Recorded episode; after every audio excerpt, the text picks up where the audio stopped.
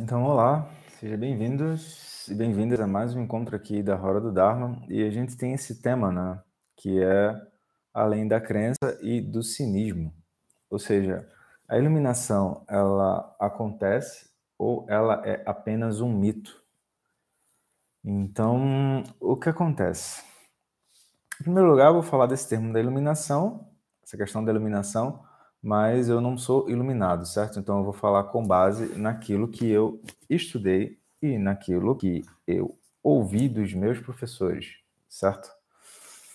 Então, uh, quando a gente vai falar da iluminação, é importante que a gente fale da iluminação do Buda. Vou pegar um lápis aqui para ajudar. Por quê? Porque Ué, se a gente está falando de iluminação, a gente precisa então ter uma referência. Essa referência, no nosso caso, vai ser o Buda Shakyamuni.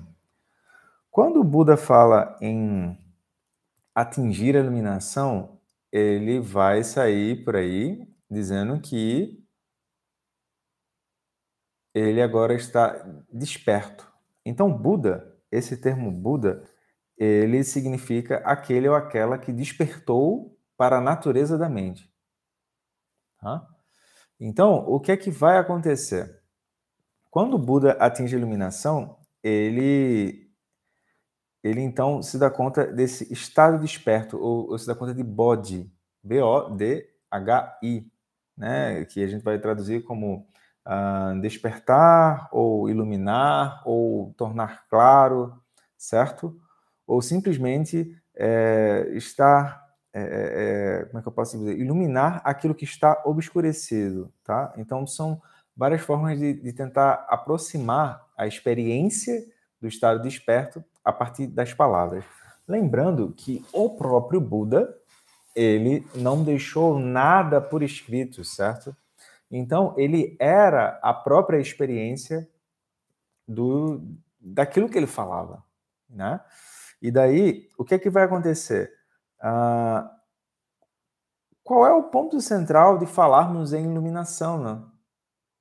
Quando a gente fala na questão da iluminação, nós estamos querendo apontar é, justamente a questão da cessação do sofrimento. Então, o Buda, ele, ele, quando ele atinge a iluminação, ele descobre aquilo que é a origem e a cessação do sofrimento. Né? E isso vai dar origem ao que chamamos de os ensinamentos fundamentais.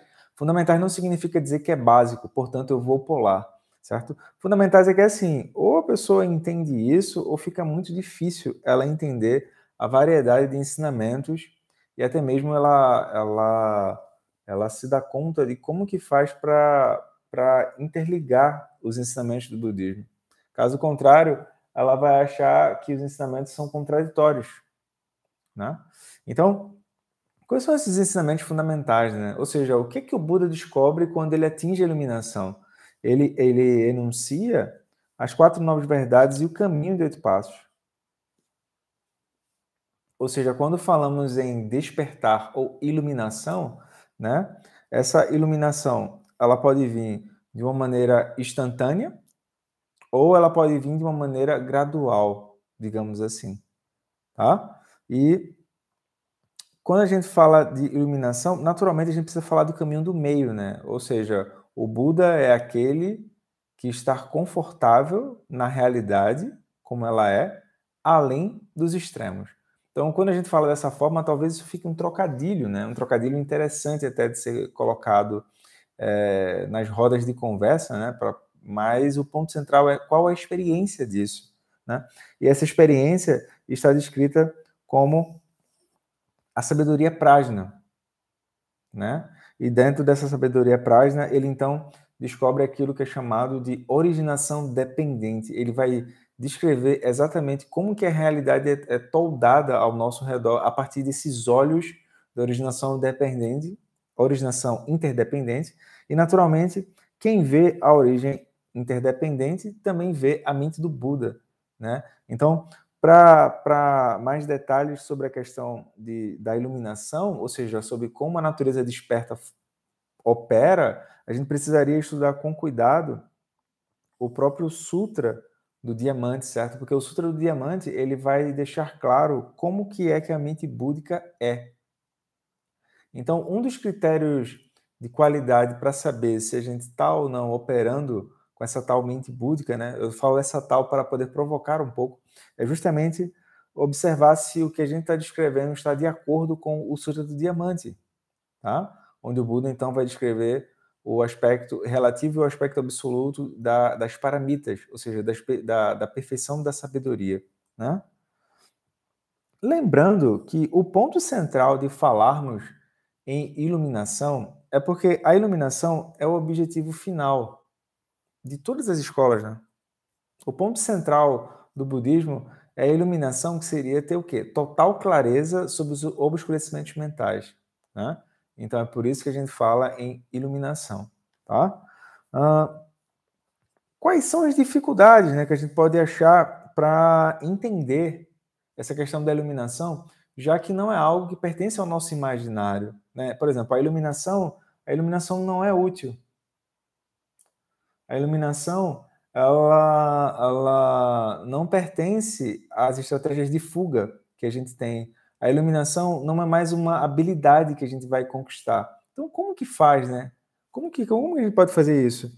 Então, a gente se dá, se dá conta de que a nossa maior dificuldade de aceitar a iluminação como sendo algo possível né, como sendo uma experiência possível, é justamente as nossas crenças arraigadas. Né? E aqui, por uma questão de tempo, não vai dar para aprofundar isso. Mas, por exemplo, esse aqui seria o item de visão equivocada sobre a realidade, né, que é o primeiro passo do caminho de oito passos. Ou seja, ou a gente cai no eternalismo, ou a gente cai no niilismo. O eternalismo é eu olho para as coisas e eu digo isso é.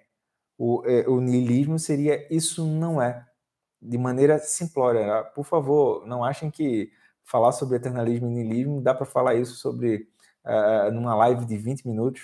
É impossível falar isso, tá? Mas a gente pode ir introduzindo é, é, como é que eu posso dizer, placas de apontamento, né? como se a gente estivesse andando numa estrada e a gente está apontando quais são os caminhos que a gente pode seguir. Tá? Então, o estado, o estado desperto, ele não é uma coisa nova que a gente vai adquirir.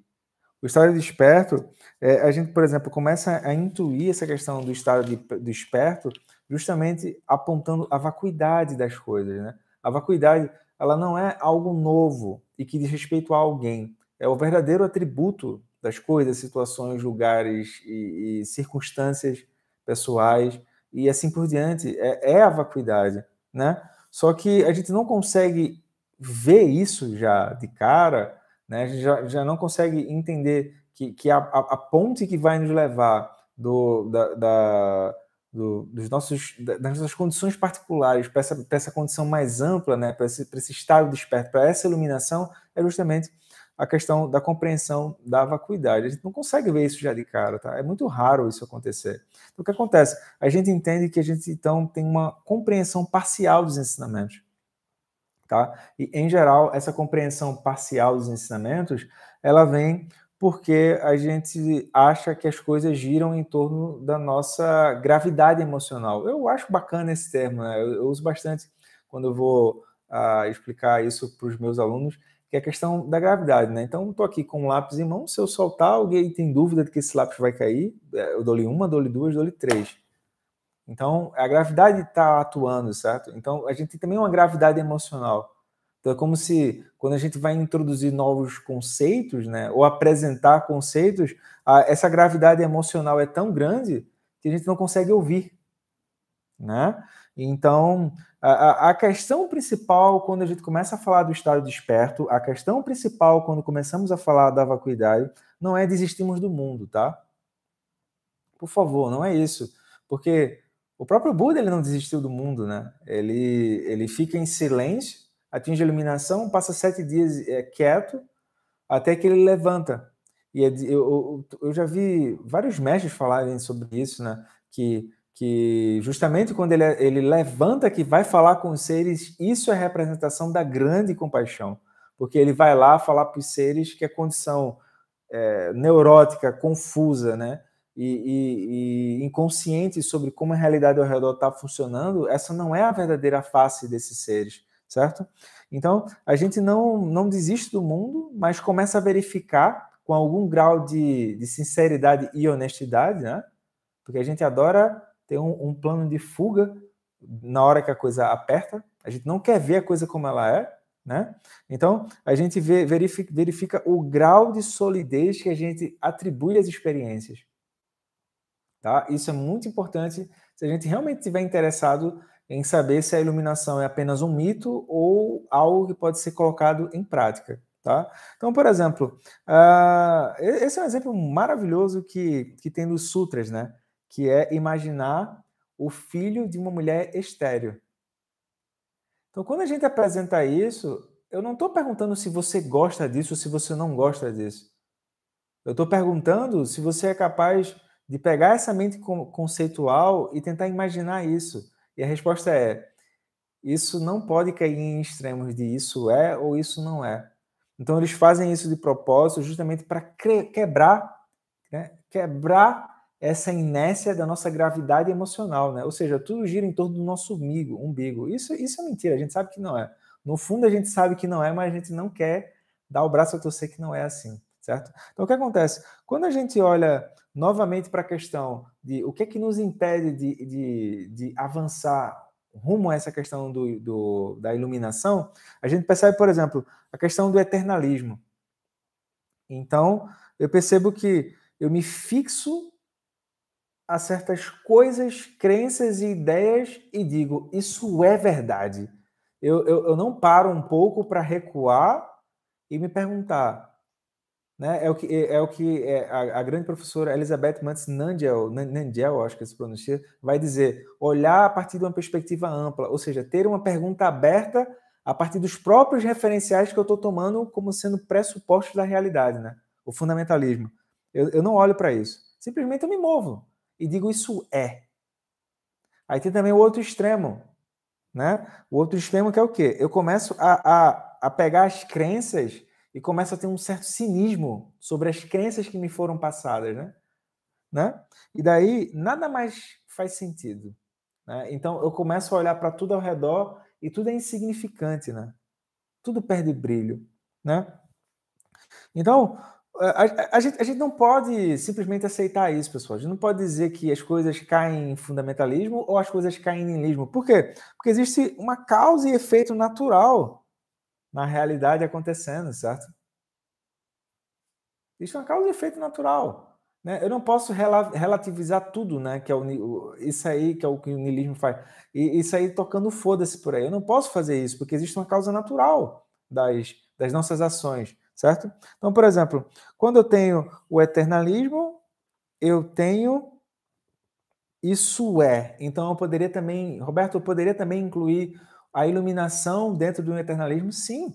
Eu poderia dizer a iluminação é e começar a ter fantasias sobre o que é essa iluminação. Daí, essa fantasia vai me impedir de atingir a iluminação, certo? Já que, que eu vou estar fixado a, a, a, verdades que eu estou criando, né? Ao mesmo tempo, eu não posso simplesmente chegar e dizer, olha, ah, isso que você está chamando de iluminação, isso é uma blasfêmia, isso é uma mentira. Bom, se eu disser aqui que isso que está sendo falado é uma mentira, então o que seria então o caminho? A terceira nobre verdade é a verdade do caminho, a verdade dos caminhos. Né? Em geral, a gente simplifica que tem um caminho Inayana, uh, uh, Mahayana e, e Vajrayana, certo? Mas aqui a gente poderia pegar algo maior, como, por exemplo, as causas e condições trazidas por Gampopa, no ornamento da preciosa liberação, onde ele vai trazer, então, a questão dos potenciais búdicos, ou seja, como todos os seres têm a semente, que é a causa raiz para a iluminação, eles têm os potenciais. Se eles seguirem as causas e condições necessárias para eles fazerem essa semente florescer, ótimo. Né? Ou a partir de uma, de uma perspectiva javajrayana, onde todos os seres têm a natureza búdica e a questão principal é eles reconhecerem isso. Então não falta mais nada para a pessoa ver. Ela só precisa entender o que é que a impede de ver. E aí ela entende as obscuridades mentais, as aflições mentais e assim por diante, certo? Então, o Buda, né? Ou um Buda, ou uma pessoa desperta, né, é uma pessoa que vive a vida além das inseguranças que são trazidas por essas visões extremas, essas visões trazidas pelo eternalismo, né, os fundamentalismos que a gente tem, ou as visões do, do niilismo, né? onde simplesmente eu ignoro a interdependência das coisas, eu ignoro a originação dependente. É, e uma pessoa que ignora isso é uma pessoa que está tá confusa sobre como a realidade funciona ao redor, certo? Quando eu falo também, gostaria de trazer aqui, quando eu falo de visões extremas, eu não estou falando de visões como algo conceitual, né? Em geral, a gente está muito focado no, na atenção onde a mente está. Eu estou falando da base onde a mente está. Ou seja, isso não é algo conceitual. É, é, diz respeito, por exemplo, os padrões tendenciosos que a gente tem, certo? A, a, as emoções arraigadas, né? as aflições mentais, né? que a gente está usando o tempo todo sem se dar conta. Né? Então, quando eu falo de visão, é, diz respeito à, à mente, né? diz respeito à flutuação de energia que nos leva para um lado, que nos leva para um outro, né? E a gente obedece essa flutuação de energia em busca de um resultado, como se aquilo fosse fora de nós mesmos, e assim a gente sofre, né? Então, ah, se a gente desconfia de que, ah, mas eu acho que o Buda ele tinha seguidores, certo? Então, eu acho que essa questão do, da iluminação, eu ainda acho que é um mito. Bom, então se a gente ainda acha que isso é um mito, pega as obras de Nagarjuna, pega as obras de Shantideva, né? Pega recentemente as obras de, do Kempo Tsutrin Gyatso, tá? Porque tá tudo lá, pô. Pega as obras da pra, sobre Prajna Paramita, né? Pega os livros sobre Prajna Paramita, vai estudar para ver o que acontece, né? Ah, ah, não. Mas eu acho que isso é só um, um, uma, uma fala intelectual. Eu acho que isso não pode ser colocado em prática. Bom, eu gostaria de lembrar que o Buda surge como uma experiência.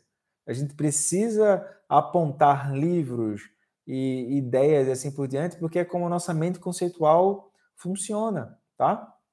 Se a gente não consegue, por exemplo, já perceber o estado desperto já de cara, que está sendo apontado o tempo todo pelos grandes seres de sabedoria, então é por isso que a gente precisa de portões de entrada para a iluminação. Por isso que a gente precisa do que é chamado caminho de oito passos ou a roda do Dharma. Não a roda do Dharma, o canal, mas a roda do Dharma que significa os ensinamentos que nos ajudam então a recuperar essa condição de lucidez. Então, por exemplo, quais são as portas de entrada para a iluminação? Primeiro, contemplação sobre a impermanência. Ora, a partir do momento que eu olho ao redor e eu entendo que a impermanência está aí, eu não estou fabricando uma nova experiência que está sujeita ao eternalismo e sujeita ao niilismo. Eu não estou fabricando. Eu estou perguntando se isso está aí ou não está. A impermanência não é fabricada. Vocês já viram por aí uma fábrica da impermanência?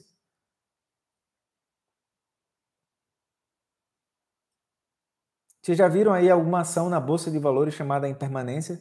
Ela está aí, pô, atuando o tempo todo. A gente não vê porque está com visões, né? Ou isso é, ou isso não é, né? Ah, dois, superação do sofrimento. Ora, se a iluminação não fosse algo que está inato em todos os seres, por que, que a gente está falando de superação do sofrimento? Pô? O Buda não é coach. O Buda vai lá e ele ajuda as pessoas a entender que o sofrimento é uma experiência, ele não é a nossa verdadeira experiência. É uma experiência possível. Três, praticar as qualidades de virtude e sabedoria, né? compaixão, a bondade amorosa, alegria, pô. Generosidade, moralidade, paciência, energia constante, concentração e assim por diante, certo?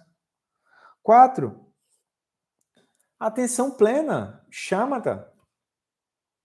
Ou seja, se a nossa experiência fosse a experiência confusa sempre, para que, que servem essas práticas, pô? Tá aí. Né? Cinco, que é a, a, prática que eu acho que, que mais faz sentido com tudo isso que a gente está falando, Bodhicitta. Observa que no começo da, da, da, live a gente falou, a experiência desperta tem a ver com despertar aquilo que não está claro. Bodhi, Bodhicitta, a mente e coração desperto. Então, vale a pena observar se isso é possível ou não, né? Sexto, né? A faculdade. Até onde eu sei, dentro do meu entendimento, para ressaltar, a vacuidade é o ponto de virada que é trazido pelo Buda como uma experiência possível, né? Sétimo, compaixão e sabedoria, prajna paramita, né? Então, novamente, para finalizar o encontro de hoje, a iluminação é apenas um mito, né? Será que é apenas um mito, né? Bom, como eu falei, eu não sou iluminado, certo? Então, o que, que, eu, o que, que eu acho que seria interessante, né? Primeiro, termos boas referências, certo? Boas referências, tanto de livros sobre o tema, tá? quanto de centros de prática e professores do Dharma, que vão nos apoiar a entender como, como que a gente pode fazer para internalizar isso, né? para ver esse estado desperto. Observem que eu acabei de falar de sete portões de entrada para a iluminação.